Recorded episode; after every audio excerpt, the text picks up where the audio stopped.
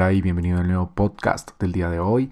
Vamos a estar generando contenido en las próximas semanas acerca de las conductas de comportamiento que debe tener todo emprendedor, todo empresario o inversionista para que pueda desarrollar sus negocios de la forma correcta. Así que quiero que estés muy conectado, muy conectada las próximas semanas y vamos a empezar.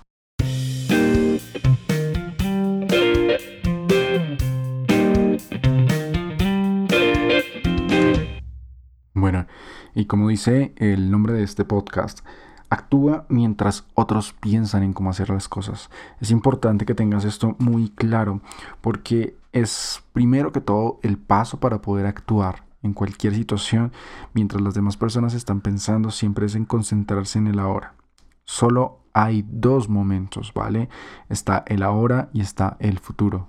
Y solamente en el ahora se pueden hacer las cosas para que ese futuro sea mejor. ¿vale? El pasado en este caso no nos importa. La mayoría de personas que no tienen éxito están enfocadas siempre en el pasado, están viviendo en el pasado, están viviendo en el... Y yo recuerdo que hace 10 años usted hizo tal cosa, yo recuerdo que hace 15 años usted hizo tal otra, yo recuerdo cómo estaba hace 25 años cuando usted hizo tal otra cosa. Y viven atrapados en el pasado una y otra y otra vez y le echan las culpas de sus problemas actuales al pasado. Siempre están pensando en que el pasado les fue mal y que por consiguiente ahora son así, que en el pasado les hicieron y que por eso ahora son de una forma. Claro, nosotros aprendemos de lo que ocurre en el pasado, pero eso es lo que tenemos que hacer, aprender, no vivir en él y no amargarnos en el presente y no frustrar las oportunidades que nosotros podamos tener únicamente porque pensemos que en el pasado ocurrió algo y entonces ya, esto nos tiene que seguir ocurriendo constantemente, ¿cierto? O de que vamos a seguir atrapados, que vamos a estar ahí pensando mal de la gente y vamos a estar haciendo un montón de cosas erradas únicamente que porque en el pasado nos pasó una u otra cosa, ¿cierto? Entonces es importante que te des cuenta de que debes actuar, como dice el nombre de este podcast, mientras las otras personas piensen. No te permites a ti el retrasarte en el momento de tomar una acción, ¿sí? Actuar es un hábito, pero no actuar también. Y esto lo menciono porque muchas veces nos pasa de que las personas están empezando un proyecto, ¿cierto? Y lo primero que hacen es, no, quizás más adelante, quizás después, uy, yo como que mejor hago esto mañana, ¿cierto? Y siempre, esto no lo digo porque lo haga una vez después de haber trabajado todo un día, sino que lo toman como un hábito desde posponer la alarma hasta terminar un proyecto. Siempre terminan tomando como hábito el hecho de no actuar, el hecho de posponer las cosas. Ahora, si tú usualmente, si tú todos los días estás acostumbrado una y otra vez a actuar te vas a dar cuenta de que actuar efectivamente es un hábito, ¿sí? Actuar es algo que se va a volver cada vez más fácil y vas a empezar a reaccionar de forma correcta, ¿sí? Vas a empezar a darte cuenta de que mientras otros deciden cómo terminar algo, tú seguramente ya lo habrás terminado. Y esto se traduce en los demás podcasts que nosotros hemos hablado en la parte de la valentía, ¿sí? En generar esta valentía, en generar estos comportamientos eh, insensatos que hablábamos, ¿cierto? Pero que nos terminaban trayendo resultados porque eran comportamientos también previamente con un análisis, ¿cierto? Una idea de mejora. Ahora, la valentía chicos y chicas, es para los que actúan, no para los que piensan y esperan, ¿sí? El valor, el coraje, las agallas no se aprenden leyendo libros o no se saca meditando en cómo mejorar. Claro, tú puedes mejorar la, tolerancia a la frustración y entenderte a ti mismo te va a permitir eh, mejorar en muchos aspectos que te van a, ayudar en el emprendimiento, pero el valor real, sí, no se obtiene en meditar en algo, se obtiene al momento de actuar, porque fíjate que a nadie le dicen valiente por estar pensando en realizar una acción, sino le dicen valientes por haberla realizado a pesar de que hubiera miedo. Entonces es importante que tú te des cuenta de todo esto, ¿sí? Que el cambio el cambio que sea que vaya a ocurrir en cualquier momento que tú vayas a afrontar, eh, la situación que necesites mejorar, cualquier cosa requiere valor, ¿sí? Entonces es importante de que también nos demos cuenta de que, como estoy mencionando en este momento, el cambio es necesario, ¿sí? Una persona que le gusta quedarse completamente en una sola cosa, que siempre está buscando la seguridad, como hablábamos en podcasts anteriores, eh, es una persona que no está cambiando, ¿sí? Es alguien que no está generando acción y por consiguiente no está generándose a sí mismo un concepto de valentía, sino está generando valor para sí mismo. Entonces, es importante que si tú, por ejemplo, estás empezando una empresa, estás empezando un emprendimiento, cambies antes de que te copien la idea, ¿cierto? Y antes de que se aburran de tu idea. Mantén lo que funciona, obviamente, pero cambia. Por ejemplo, Kaizen FX inició eh, con una cantidad de cupos limitados, ¿cierto? Con un cierto tipo de seguimiento, luego nos reinventamos y sacamos análisis en vivo en jueves de PIPS, luego nos reinventamos y empezamos a que los alumnos hicieran también análisis en vivo, ya no solamente era el educador, sino los alumnos, luego nos reinventamos otra vez y empezamos a hacer sesiones financieras, ¿cierto? Nos reinventamos y, y contratamos una psicóloga para que trabajara con nosotros y constantemente nos vamos a ir reinventando. Entonces, ¿qué va a pasar? Por ejemplo, hay una persona en específico que me copia muchísimo las cosas que yo hago y pues ojalá que esté escuchando este podcast. y de hecho copia hasta los emojis con los que yo escribo, ¿cierto? El color del texto, inclusive hasta el ciclo de mejora constante y continua que ahí en Kaizen lo copió, pero con otro nombre. ¿Qué pasa? Que estas personas terminan por no crecer. Estas personas terminan por como, como, solamente te están copiando, pues terminan simplemente esperando a que tú hagas algo para copiarte y ya va a ser tarde, ya va a ser un momento errado, ya va a ser tarde para la industria porque ya la gente tiene los ojos en ti. Entonces, siempre busca estar cambiando constantemente.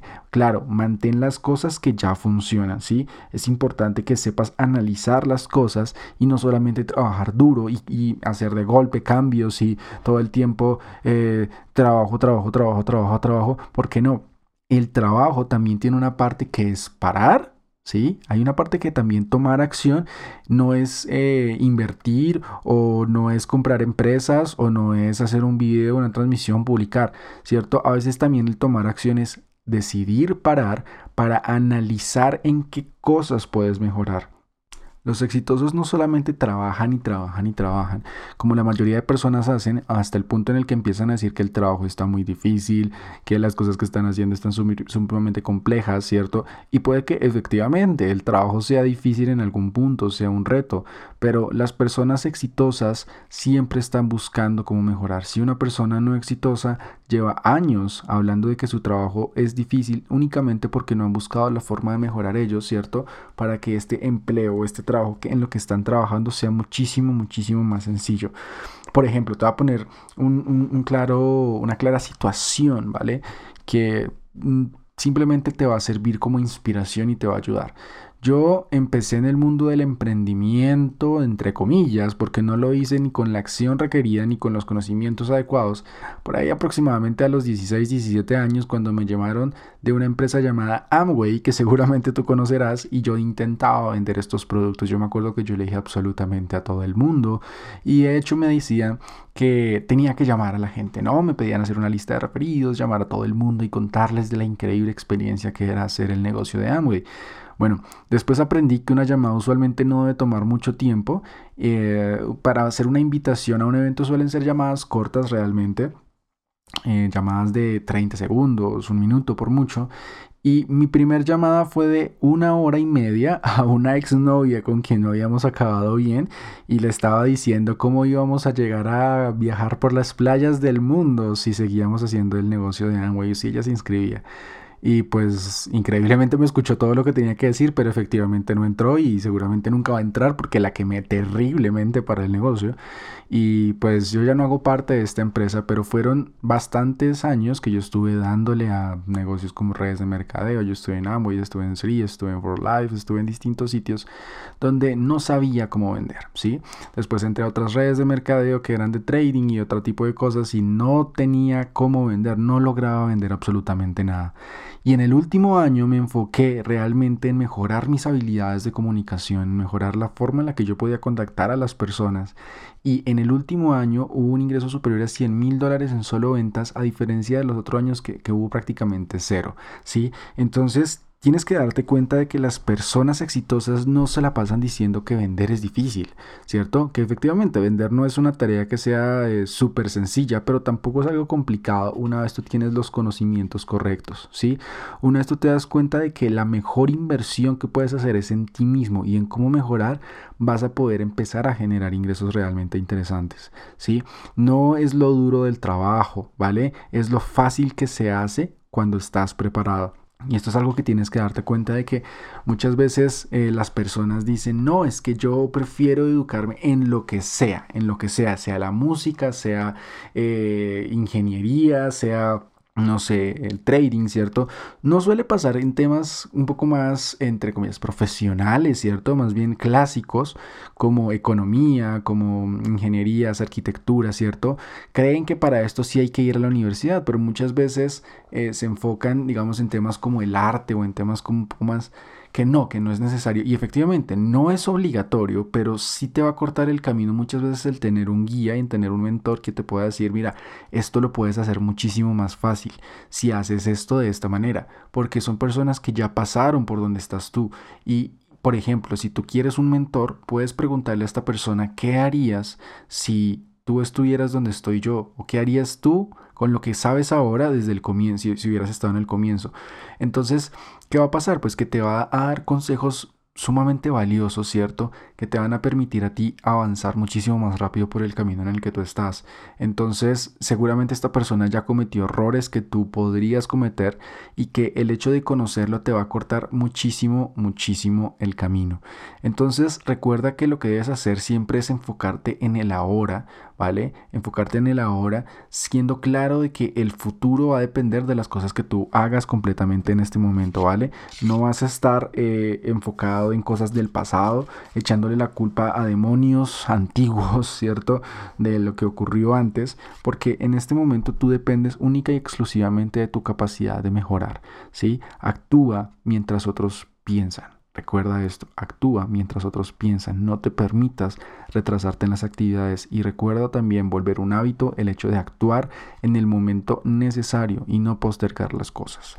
Así que esto es todo por este podcast, nos vamos a ver en el siguiente podcast, así que un abrazo. Recuerda, te saludo Johan Rincón.